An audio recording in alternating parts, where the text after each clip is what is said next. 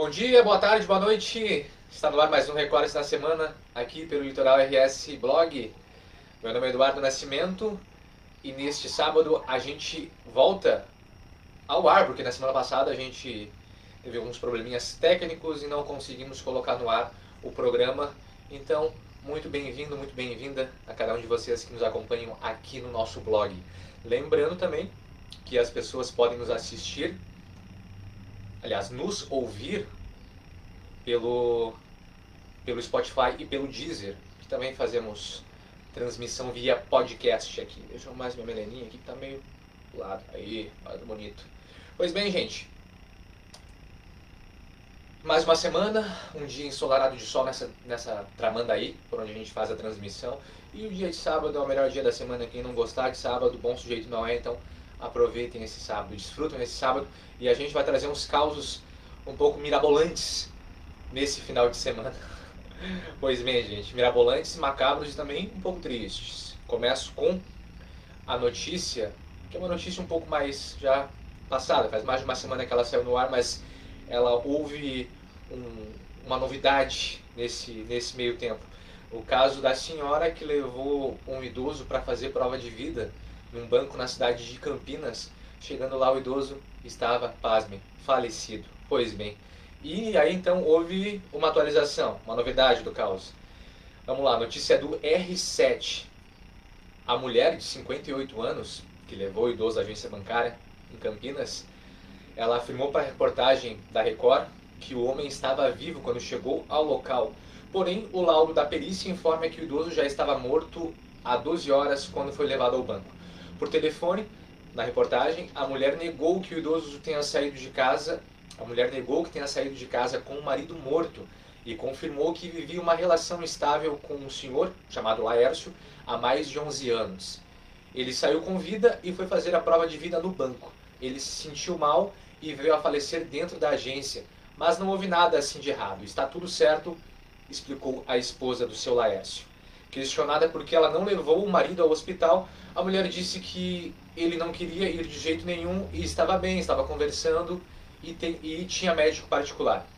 Segundo a polícia, Josefa havia dito que conversou com Laércio pela manhã, mas depois voltou atrás e disse que a última vez que tinha conversado com ele foi na noite anterior. A polícia acredita, antes de entrar na agência, a Josefa tenha tentado. Josefa, não ia falar o nome, mas falei. Josefa tenha tentado usar a digital do companheiro no atendimento eletrônico mas sem sucesso. O caso ocorreu no início de outubro e, além de levar o corpo de Laércio, de 92 anos, para fazer a prova de vida, a senhora também tentou sacar a aposentadoria do companheiro. Ela alegou que tinha perdido a senha e que só conseguiria sacar 5 mil reais da aposentadoria do escrivão, que era aposentado e viúvo, só ia conseguir sacar a aposentadoria fazendo então a prova de vida. A polícia está investigando esse caso, o Ministério Público certamente vai se posicionar também, porque é dever do Ministério Público fazer isso. Agora, é um senhor caos, hein, gente? Quando o cara acha que já viu tudo, acontece um caos desse. Se de fato o senhor estava falecido, aliás, se de fato o senhor faleceu na agência, né? Caos mirabolante. Agora, ela levar o esposo falecido para sacar. Meu Deus do céu, coisa de louco. Mas a notícia próxima tem relação a essa notícia. Será um, um programa hoje voltado a, a, aos aposentados desse Brasil. Brasil varonil.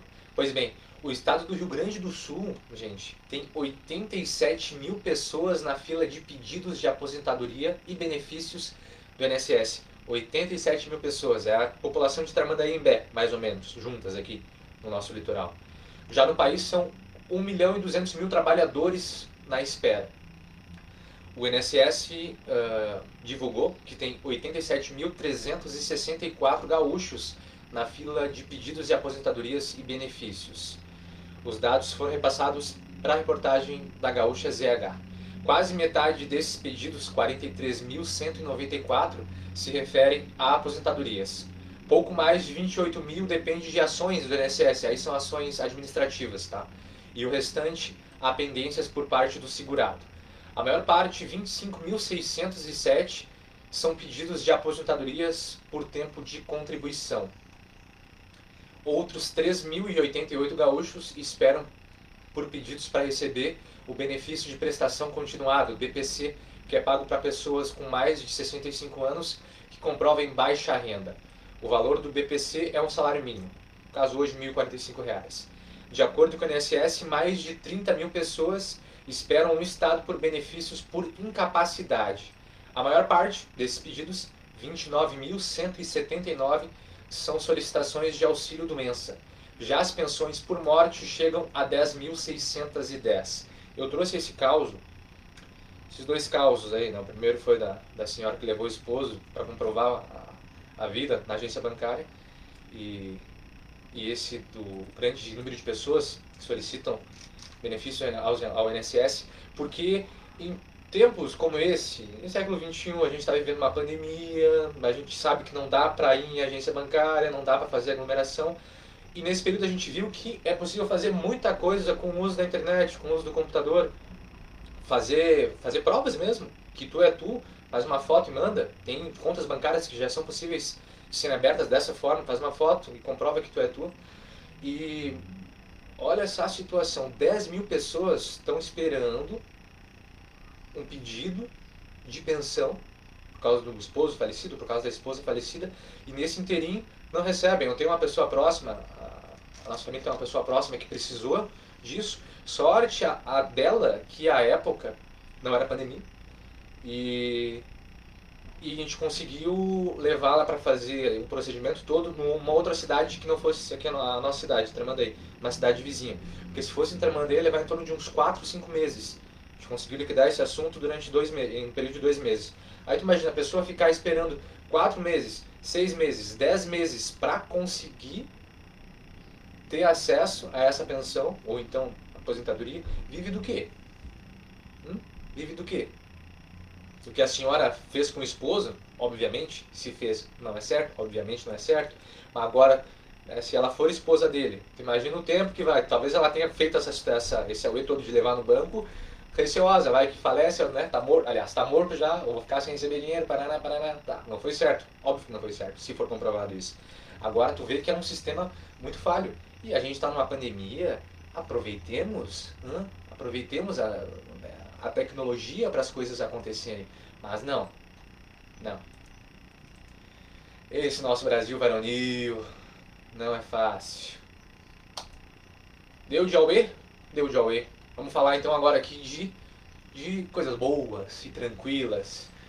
Os nossos dois times do Rio Grande do Sul, Grêmio Internacional, a dupla Grenal, jogaram no meio da semana pela Libertadores da América. O Grêmio empatou, empatezinho mequetrefe, empatezinho nojento. Eu nem vi o gol porque eu saí, desisti de ver o jogo. Saí cinco minutos antes, foi lá e fez o gol no final do, do jogo. Empatou com o América de Cali e vai pegar o Guarani no dia 26 de novembro, o Guarani de, do Paraguai, vai pegar em Assunção, o primeiro jogo, no dia 26 de novembro, e se classificou como o primeiro do grupo dele na, na Libertadores, na fase de grupos.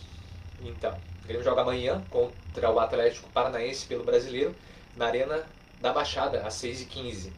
Já o Internacional é um tigrão do brasileiro, como diria o Zé Cabreu, o deputado que se referiu ao ao Paulo Guedes e a situação povo banco.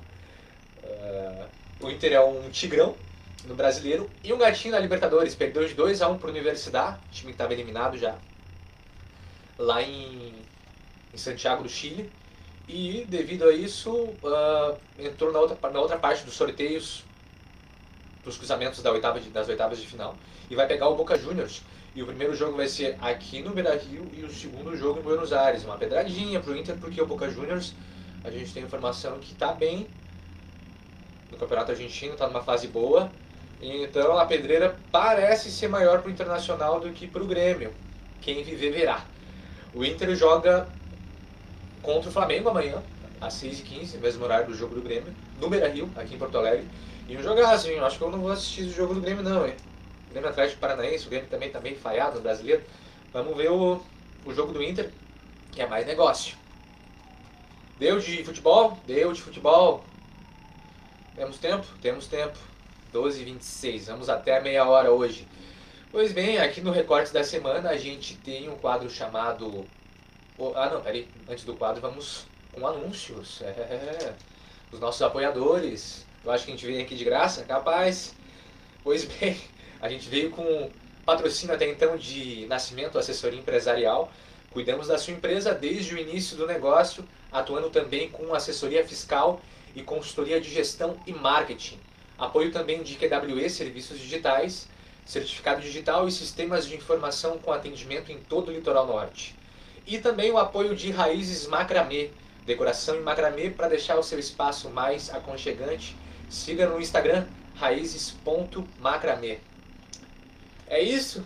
É agora sim que a gente vai para o nosso quadro chamado Hoje na História, que a gente rememora fatos, nascimentos, acontecimentos no dia de hoje e em tempos passados. Pois bem, dia 24 de outubro hoje. É, no dia 24 de outubro de 1900, 1930, o Brasil viveu o seu, acho, não tenho certeza, mas acho que o seu segundo golpe de Estado que encerrou a Primeira República e começou a Era Vargas. Um golpe de Estado feito pelo seu pelo senhor Getúlio Dornelles Vargas, que ficou 14 anos, 14 não, 15 anos como ditador brasileiro, sim, ditador brasileiro, pai, pai dos pobres.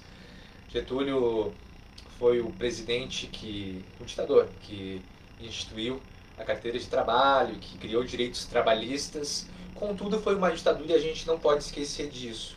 Segundo alguns historiadores, a ditadura mais sangrenta no tocante a direitos civis foi a ditadura Vargas, não foi a ditadura de 64, a ditadura Vargas. Ficou até 45 Vargas, em 1950 ele voltou pelos braços do povo, como foi como foram as manchetes da época, até 1954, período, data em que se, ele se suicidou com um tiro no peito. E também historiadores dizem que ali iria se iniciar a nova ditadura, que foi só instituída em 64, mas esse país é, é feito de golpes. A gente acha que esse golpe da Dilma aí foi um, um golpe violento, mas não. Foi violento institucionalmente foi, mas não foi tão violento quanto a outros golpes que vivemos. E golpes existem não é pouco, portanto, gente, nossa democracia tem que estar em constante observação.